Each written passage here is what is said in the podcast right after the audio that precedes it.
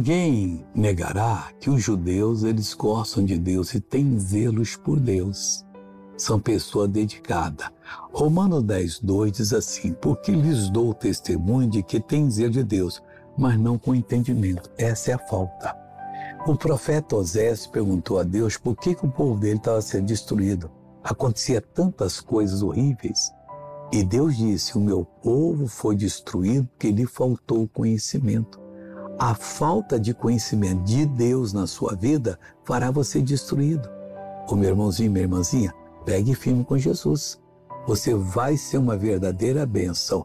Deus vai honrar a palavra dele na sua vida. E não tem como ser diferente, não. Você será essa pessoa abençoada em nome de quem, missionário? Em nome de nosso Senhor e Salvador Jesus Cristo. Creia que a vitória será sua para a glória de Deus. Amém? Posso ouvir o seu amém? Agora vamos orar. Querido Deus, eu estendo as minhas mãos em direção a essa pessoa que está orando comigo. Eu amarro todo o mal que está na vida dela e proíbo que continue. E mando que vá embora em nome de Jesus. E você levanta as suas e diga obrigado, Senhor. E acabou. Você está abençoado em nome de Jesus. Bom dia.